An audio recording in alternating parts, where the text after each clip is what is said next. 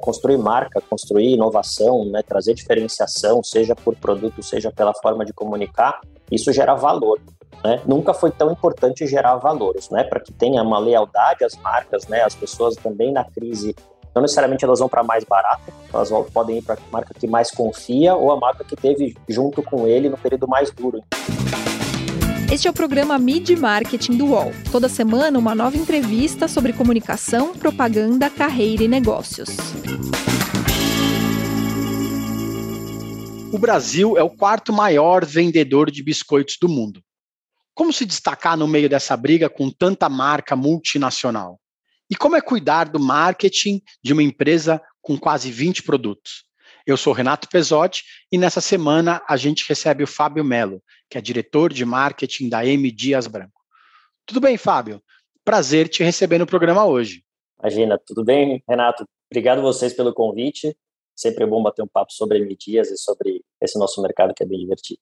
Legal. Para começar, eu queria que você me explicasse quais são as marcas da M Dias Branco, né? Muita gente talvez não conheça essa marca mãe, mas vocês é, são até líderes em alguns setores, né? A empresa cresceu muito nos últimos 20 anos. Conta um pouco para gente.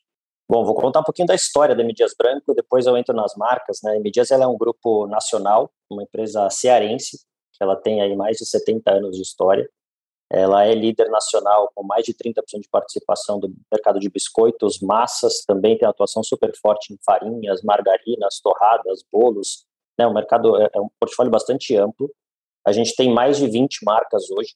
Né? Algumas são conhecidas nacionalmente, outras têm uma força muito regional. Né? Por exemplo, as marcas nacionais do grupo são a Adria, a Piraquê, a marca Vitarella, mas ela tem uma atuação muito regionalizada, com marcas super icônicas né, e fortes em determinadas regiões do país. Com isso, o grupo tem 92% de penetração dos lares brasileiros, então pouquíssimos lares brasileiros não têm um produto de Medias Branco, apesar de não saber quem produz. Né. É, é, um, é, uma marca corporativa que não tem aí uma grande notoriedade, com exceção da região Nordeste, da onde o grupo nasceu, é, mas ela é uma empresa que é uma somatória de marcas que, de forma complementar, elas conseguem ter atuação em todos os estados do Brasil em multicategorias.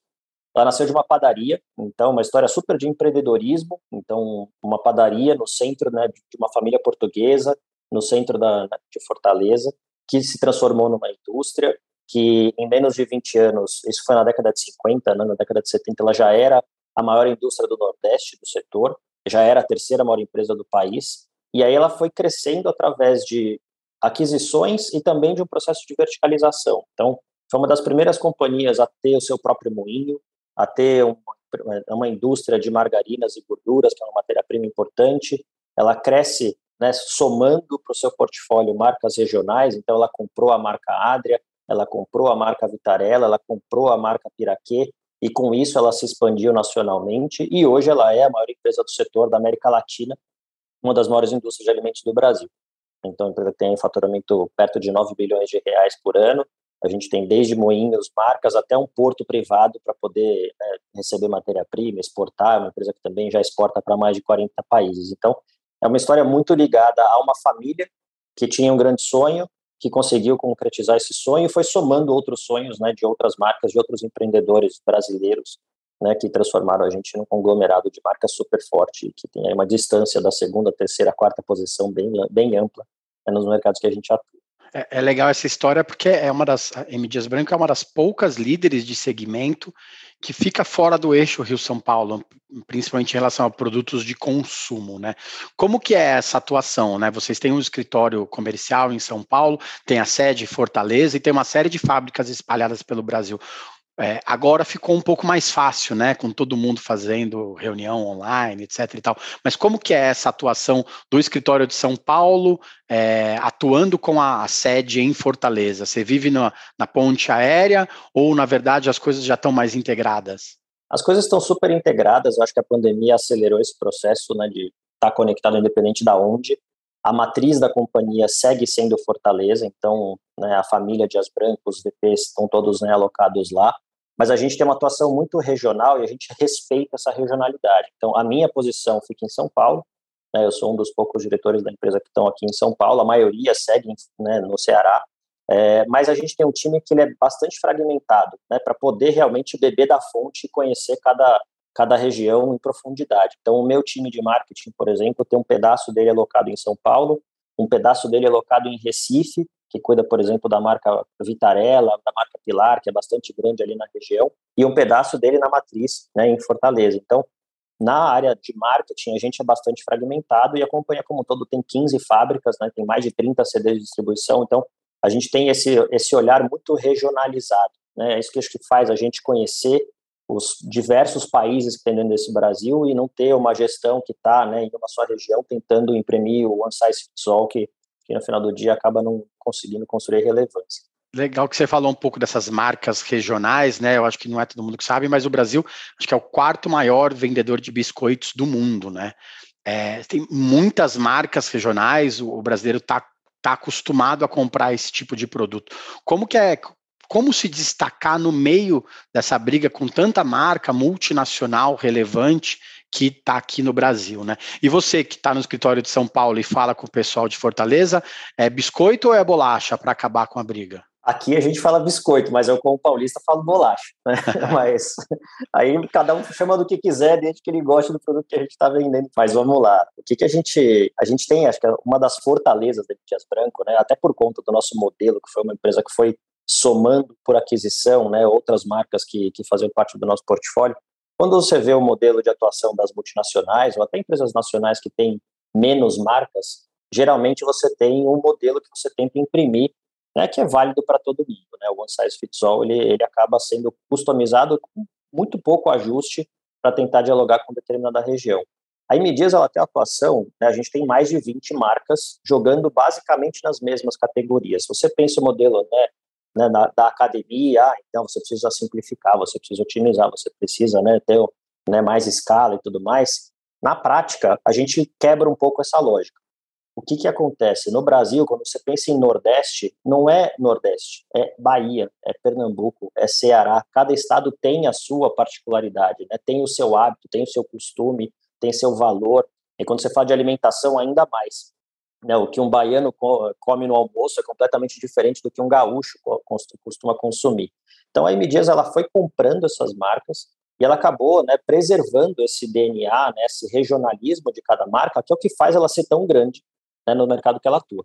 Né? Se a gente, a gente brinca aqui, do segundo ao quinto concorrente, né, como fabricante, não chega na somatória do share que a gente tem em biscoito, por exemplo, porque a gente tem uma relevância que é muito maior, um vínculo muito maior do que as empresas multinacionais ou do que as marcas globais cons conseguem fazer. Né, tem dados muito legais, assim, mais de sete marcas nossas têm faturamento acima de 500 milhões de reais por ano. Né? Você pensa, são marcas regionais, mas elas são tão grandes dentro daquela região que elas conseguem ter uma musculatura, conseguem ter um tamanho que fazem com que elas sejam as maiores marcas do Brasil. A primeira marca de biscoito do Brasil é a marca Vitarella, que até muito pouco tempo atrás não se conhecia aqui em São Paulo, né? Era uma marca desconhecida. Ela é muito maior que todas as outras. A segunda marca de biscoito do Brasil chama Richester, que é uma marca que é nossa, que atua em uma parte do, do Nordeste, não é nem no Nordeste inteiro. A terceira é Fortaleza, a marca que né, nasceu origem do grupo Dias Branco. Então, mesmo sendo muito regional, a gente consegue ter uma dominância muito grande. E aí, quando você vai olhar como foram construídas nessas marcas, é, hoje você pega uma pesquisa de Vitarella, por exemplo, é a marca que representa o estado de Pernambuco. Ela não é forte só na categoria de biscoito e massa, ela é forte para aquela população, porque ela dialoga os valores né, e tem os hábitos do pernambucano todo dia. Né, ele nasceu e, e, e almoça, e janta e come o seu lanche com o produto da Vitarella. A mesma coisa vale para Fortaleza. Então, é isso que faz a gente ser tão forte. É, e é isso que a gente tenta preservar. Obviamente, tem busca por escala, por simplificação, todo o negócio precisa disso, mas a gente não quer de, de jeito nenhum perder esse regionalismo que faz a gente ser tão grande. E as multinacionais não conseguem ser, ou as marcas que são internacionais, elas não conseguem construir essa relevância. Você citou Vitarella, que é uma marca muito relevante no Nordeste, e vocês têm tentado ampliar esse alcance da Vitarella para todo o Brasil, né? Como que é nacionalizar uma marca regional? É, a gente fez, tem feito um trabalho bastante grande aqui, assim, a Vitarella passa por esse processo de nacionalização, a Piraquê passa por isso, a Adria passa por isso. Tem algumas marcas que a gente conseguiu identificar que o portfólio, o produto, os produtos que ela, que ela entrega, elas têm relevância do ponto de vista de consumo né, no Brasil inteiro. Então, os produtos da Vitarella, a gente tem um posicionamento que chama é, tem diferença, tem, é, tem sabor. que fala um pouco né, dessa variedade de portfólio, desses produtos que têm uma diferenciação importante, e esses valores né, de marca que falam um pouco sobre né, diversidade, não só do ponto de vista de produto, mas também né, do, de como você se relaciona hoje em dia, eles servem para qualquer região do país. Então, encontrando esse propósito, encontrando esse posicionamento, conectando com um portfólio que tenha relevância em qualquer região do país, a gente viu que a conta fecha. Né? Faz sentido a gente ter uma marca num posicionamento de preço mais mainstream, com um perfil de produtos que, que tem aí um papel muito grande, um objetivo de negócio de ser uma grande marca nacional. A gente passa pelo mesmo processo em Piraquê. Piraquê tem né, uma marca essencialmente carioca, tem mais de 30% do mercado carioca, ela é líder de biscoito e massas também né, no, no estado há muitos anos, é, um, é, um, é uma joia do carioca, né, é a marca da, né, de, de, de, quem né, nasceu em Madureira, uma marca que nasceu em Madureira e a gente consegue respeitar e traduzir isso, mas ela tem uma essência de marca que fala de originalidade, que fala de autenticidade e produtos que você não encontra em qualquer lugar e são difíceis de copiar. Vendo essa força né, de portfólio e uma marca que tem né, uma essência de de autenticidade, pô, isso conecta em qualquer região do país. Então tem um espaço para que ela consiga ocupar né, uma presença nacional. Então a gente vai cruzando isso, né, lendo um pouco do que a marca representa, os assets que ela tem, né, o portfólio que ela tem para entregar, e aí fala, pô, acho que aqui tem um papel. Do ponto de vista estratégico também, a gente joga de forma muito complementar, né, a gente tem 92% de penetração, como eu comentei até então. Por quê? Porque eu tenho marcas que dialogam desde uma classe E até uma classe A+. Então, faixas de preço, perfis de produto, a gente vai cruzando tudo isso, o que é relevante em cada classe social, em cada faixa etária, em cada estilo de vida, e joga com esse portfólio de mais de 20 marcas de um jeito né, que se complementa e vai se somando, e a gente consegue ter né, uma atuação que faz sentido em cada região. Você comentou de Piraquê, né? Vocês estão patrocinando o Big Brother, é um investimento forte em marketing, né? Acabaram de lançar uma campanha com o Zeca Pagodinho também. É, como que é estar é, tá dentro desse Super Bowl da publicidade brasileira hoje, né? A importância do programa cresceu muito nos últimos anos, né? e a Piraquê está lá dentro hoje, mostrando seus produtos e tentando nacionalizar a marca. Como que é se diferenciar dos outros patrocinadores também que estão lá dentro? Não, perfeito. Acho que assim, primeiro ponto é olhar um pouco do papel estratégico que a Piraquê representa para a M Dias. Né? A Piraquê ela é a nossa marca premium.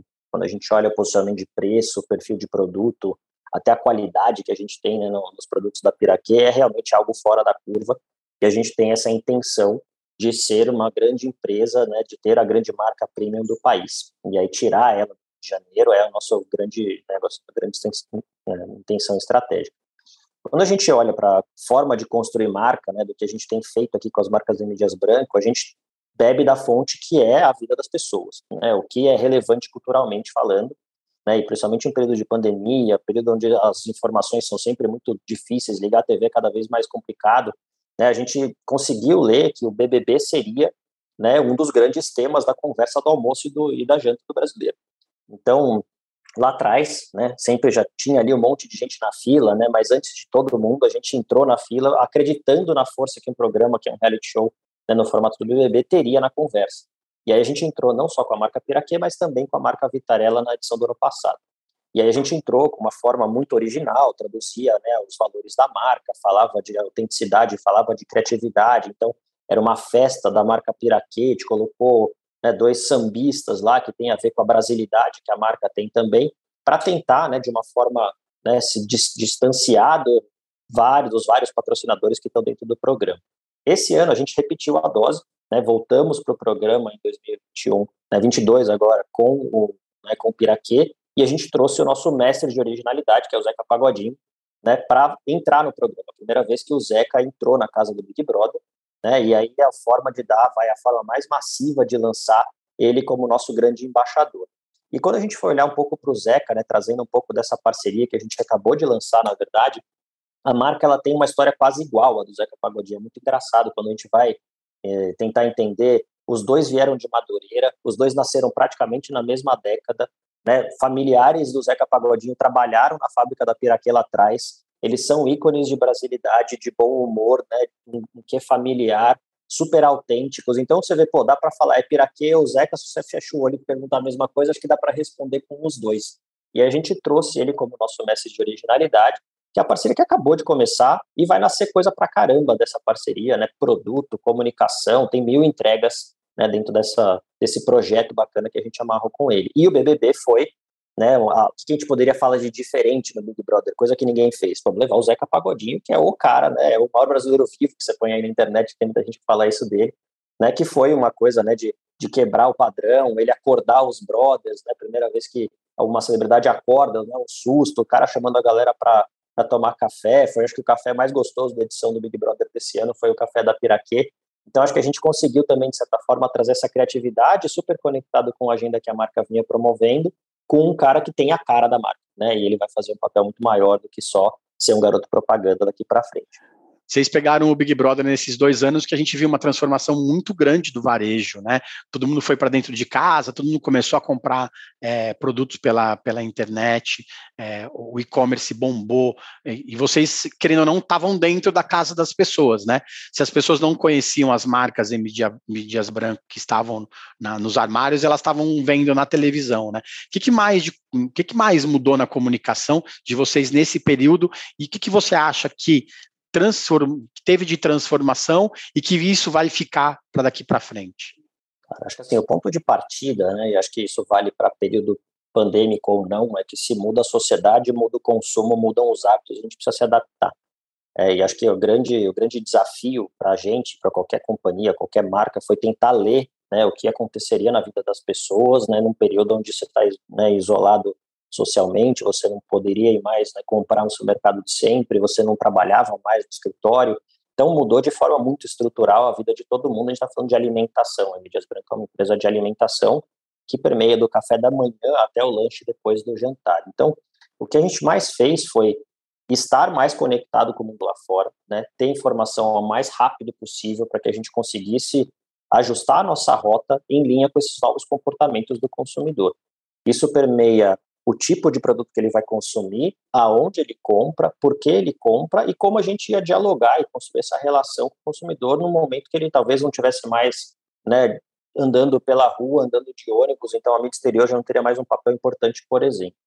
Quando a gente fala de alimentação, tem muita coisa que mudou de forma estrutural, né, que vai permear o mundo né, do pós-pandemia com absoluta certeza, né, busca por refeições mais práticas, né, as pessoas tendo menos tempo para comer num restaurante de quilo e trabalhar dentro de casa, você precisa preparar qualquer coisa, né, para conseguir comer no meio do break ali do, de uma reunião e outra. Isso implica em portfólio, eu preciso ter produtos que entregam praticidade.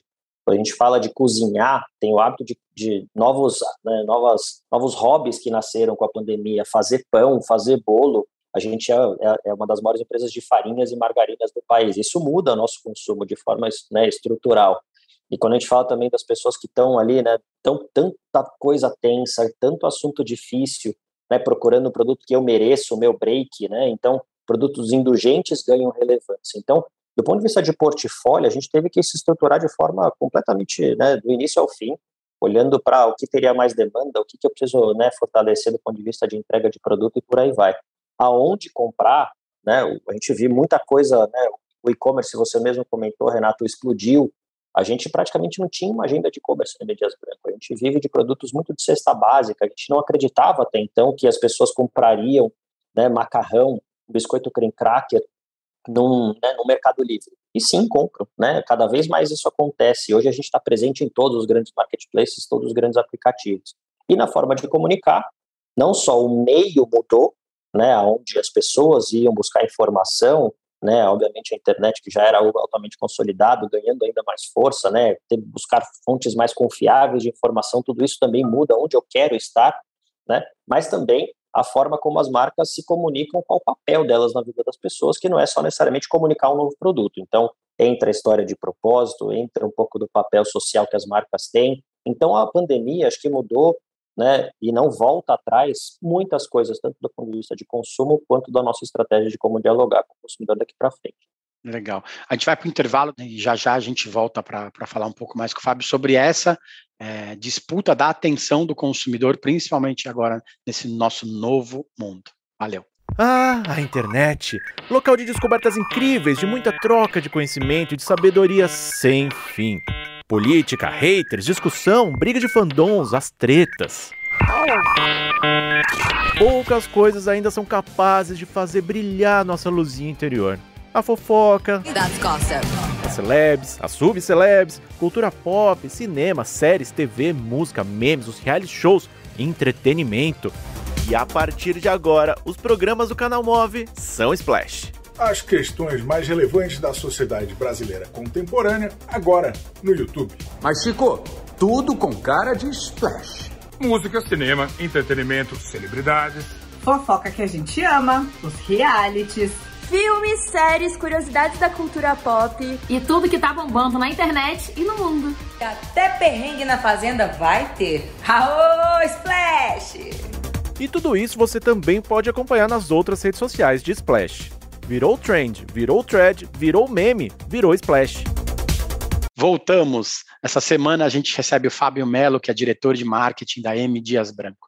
As empresas hoje batalham pela atenção das pessoas, né, para que elas escolham pelos seus produtos, e é muita coisa na cabeça né, do consumidor. Né? Como que é construir uma marca nessa disputa com, com outras marcas do mesmo setor, com marcas de outros setores, com empresas de entretenimento, com canais de streaming? Como que fica a, a atenção do consumidor quando ele vai escolher qual produto que ele escolhe, que ele vai decidir levar na, na gôndola? Acho que essa é a graça do nosso, do nosso mercado, né? Eu acho que hoje está difícil, ontem também era, amanhã vai ser ainda mais, porque o mundo ele se transforma numa, né, numa velocidade e tudo acontece de um jeito muito rápido, seja pela tecnologia, seja pelos valores das pessoas, seja pelo comportamento que vai se adaptando, né? A evolução humana passa por isso. E marketing é conhecer as pessoas, né? É conseguir ler essas pessoas da, da forma mais profunda possível e gerar um insight que conecte com sua estratégia. Eu acho que o que tem sido né, cada vez mais forte, né, e, não, e já era antes da pandemia, não é algo novo, é por conta de ter pandemia ou não, é, é, que as coisas são cada vez mais transparentes. Né? Você, as pessoas sabem quem faz, o que fazem, como fazem, para quem. Então, né, acho que essa porta aberta que existe com né, do consumidor, com as companhias, com as marcas, muda completamente a nossa né, a nossa forma de atuar.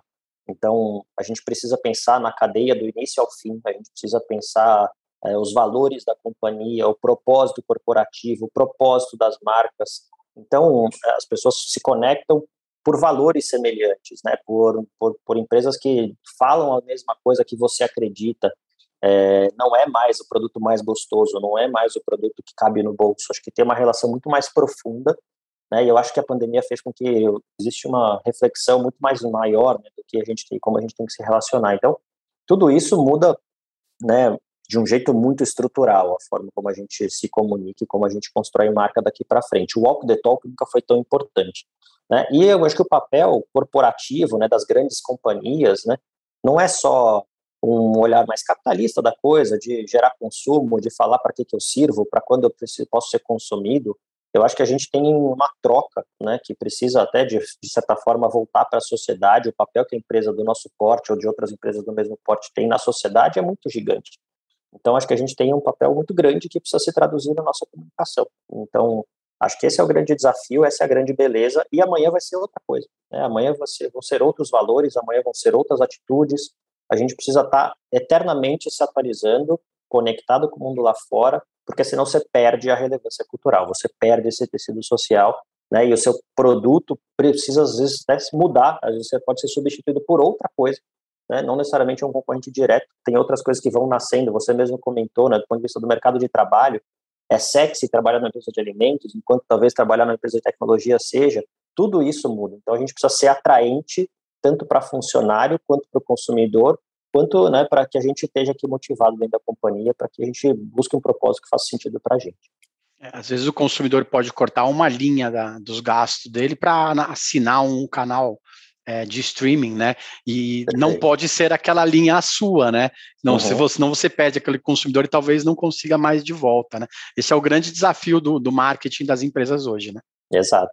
É, assim, acho que gente, o bolso do consumidor nunca foi tão disputado por qualquer coisa, né? Acho que você está concorrendo direto ou indiretamente com qualquer coisa. É, com o concorrente de biscoito, ou com o serviço de streaming, ou com a gasolina que aumentou. Então, tudo isso muda consumo. Então, a gente precisa sempre estar conectado e ter esse conhecimento profundo da realidade do brasileiro. Também a gente precisa sair do nosso próprio calçado e achar que o que a gente vive aqui dentro do nosso escritório é a mesma coisa que alguém talvez esteja passando uma dificuldade muito maior, né? Os, os valores, as dores, as necessidades são completamente outras. Então, esse conhecimento é a chave do negócio, essa é a graça de trabalhar em marketing e essa é a dificuldade de trabalhar em marketing, de construir marca no Brasil. Você falou que, que o poder de compra do consumidor mudou, né? Não só por causa da gasolina, mas por causa de todos os produtos da, da cesta, né? É, uhum. se, a empresa também, como um todo, depende muito dos commodities agrícolas, né? Tem uma discussão muito grande recente sobre o preço do trigo, por exemplo, né? É, nesse momento, o marketing ele se torna muito mais relevante para a empresa, porque tem empresa que olha para falar assim, não, vamos puxar a verba de marketing porque não está na hora de anunciar. O é, que, que você pode falar sobre esse momento de anunciar mais ou anunciar menos para estar na cabeça do consumidor? É, acho que assim, todo mundo sabe, né, de forma né, muito transparente, todas as empresas têm, né, do setor de alimentos têm sofrido pressão de custo, né, a própria guerra impacta nisso, né, tem, um, tem uma cadeia toda que depende né, de uma coisa globalizada de, de insumos que vem de tudo quanto é canto do mundo, e quando você pensa no cenário desse, a primeira reação seria corta investimento de marketing, né, corta esse tipo de, de investimento, porque até pouco tempo atrás isso era custo, não é custo, né, construir marca, construir inovação, né, trazer diferenciação, seja por produto, seja pela forma de comunicar, isso gera valor. Né? Nunca foi tão importante gerar valor. Os preços estão subindo, isso não tem como a gente aguentar essa pressão de custo e querer cobrar né, mais caro do consumidor se você não tem um vínculo, seja ele funcional, seja ele emocional. Então, eu acho que nunca foi tão importante o investimento em construção de valor, né, para que tenha uma lealdade às marcas, né, as pessoas também na crise não necessariamente elas vão para mais barata, elas podem ir para a marca que mais confia ou a marca que teve junto com ele no período mais duro. Então, agora, o ano passado, por exemplo, foi um ano muito difícil para a companhia ou para várias companhias do nosso mesmo mercado. A gente teve um investimento, um dos maiores investimentos da história da companhia em comunicação. Né? Em 2020 foi igual, no pico da pandemia, o consumo estava super em alta. Não necessariamente eu precisaria é, comunicar, mas era a hora que eu tinha mais relação com o consumidor no dia a dia, ele nunca consumiu tanta massa. Então agora era a hora de eu comunicar a Adria, por exemplo. E aí foi o ano que a gente voltou a ser a marca top of mind do Brasil. Né? Era o ano da gente comunicar o portfólio mais indulgente. Então a forma também de acelerar quando a bola está quicando é muito crucial para que quando isso acabe, a gente já esteja em outro patamar. Então o grande, né, o gatilho dessa conversa toda é ver, é ver marketing, não só comunicação, como geração de valor. Se você vê isso dessa forma e acha uma forma de gerar valor né, de um jeito criativo, relevante, engajador, agora é a hora, gente. Porque talvez todo mundo está tirando o pé e você não necessariamente precisa passar da mesma forma. Tem que estar tá no sentido contrário, né? Você falou de valor, você falou de verdade, você falou de propósito. É, uma das, das mais importantes, é, dos mais importantes setores do mix, do mix de comunicação das marcas é a parceria com influenciadores, com criadores de conteúdo. Né? Essa relevância cresceu muito recentemente. Né? É, do outro lado, você tem uma empresa com mais de 70 anos, com atuação no país todo. Como que é, é esse balanço de atrelar ao nome de uma empresa que tem é, essa história toda de mercado a uma pessoa que comete erros no dia a dia, que pode cometer é, como que, que, que a marca tem que se posicionar em relação a isso? É, eu acho que assim, a primeira coisa que a gente tem que ter total consciência é por mais legal que a sua marca seja, por mais gostoso que seu produto seja, dificilmente as pessoas querem conectar com a sua marca. Né? No dia a dia, no, ah, eu vou entrar no site da Piraquê porque eu quero me atualizar. É, a pessoa entra no UOL, ela entra em outro lugar né, para poder é, conhecer o que está acontecendo, está tá atualizada. Né? E os influenciadores também é uma forma de se atualizar e geralmente você compartilha de, de, de temas que fazem sentido para você. Então, influenciadores é obviamente uma forma muito relevante de construir relação, porque né, são pessoas que têm temas muito específicos que você gosta, ou aquela personalidade te interessa. Então, o trabalho das marcas é tentar conectar com influenciadores que têm uma personalidade muito parecida com a sua. Né? É, um, é uma forma de cortar caminho, entrar na conversa né, e construir relação. É, a beleza também desse universo de influenciadores é que você nunca teve tanta opção para segmentar sua comunicação como agora. Né? Você pode falar de qualquer micro assunto, vai ter alguém que é importante e, e tem notoriedade para falar daquilo e você vai lá e conecta e coloca a sua marca na boca daquela pessoa. Então, tem um trabalho aí de mídia, né, super interessante, de, de construção, de segmentação, que esse universo de influenciadores são milhares, né, ou milhões de veículos que você pode acessar. É, sempre tem o risco. Né? Assim como tem o risco veicular no, no meio de, né, de comunicação tradicional. É, o que te protege disso tudo é o que você construiu até então. Você não pode ancorar e depender 100% da relação que você constrói através de uma celebridade, senão você não constrói marca. A partir de amanhã, tem alguém mais, mais forte, investe nele e rouba a sua audiência. Se você depender disso, é algo frágil, né? não, tem, não tem um legado que foi construído até então. Mas se você conseguiu, ao longo de muitas outras iniciativas, ao longo de toda a sua história, ao longo de tudo que você fez, tá mais né, conectado com aquele consumidor, independente do influenciador, aí o erro dele, aquilo que ele fez, fica mais claro, fica mais transparente para o consumidor e acho que você tem menos, menos risco envolvido nisso tudo. Então, é um super acelerador, é uma ferramenta extremamente essencial para a construção de marca hoje em dia, é a forma de entrar na conversa, né, mas não pode ser a única. Então é sempre bom você ter aí um pensamento muito mais holístico de como se relacionar, porque senão você acaba ficando dependente e aí o risco vem. Obrigado pelo tempo, boa sorte nos desafios da M. Dias Branco. Parabéns pela, pela, pela campanha com a Zeca, né? Sempre bacana ver o Zeca na, nas ações de marketing e boa sorte nos próximos lançamentos. Obrigado vocês pelo tempo e que a gente converse de novo por outras novidades que a gente tem para contar. Legal. Para quem está chegando agora, a gente tem mais de 120 episódios no YouTube, no Spotify e no Apple Podcasts. Tem muito conteúdo bacana para quem quer entender mais sobre marketing, sobre comunicação e sobre propaganda. Toda semana tem um programa novo para vocês. Valeu, gente. Obrigado. Até mais. Os podcasts do UOL estão disponíveis em todas as plataformas. Você pode ver uma lista com estes programas em wall.com.br/podcasts. Mid Marketing tem apresentação e reportagem de Renato Pesotti, captação de áudio de João Pedro Pinheiro, design de Débora Faleiros, direção de arte de Gisele Pungan e René Cardillo, coordenação de Armando Pereira e Juliana Carpanese. Os gerentes de conteúdo são Alexandre Jimenez e Antônio Morel, e a direção de conteúdo é de Murilo Garavella.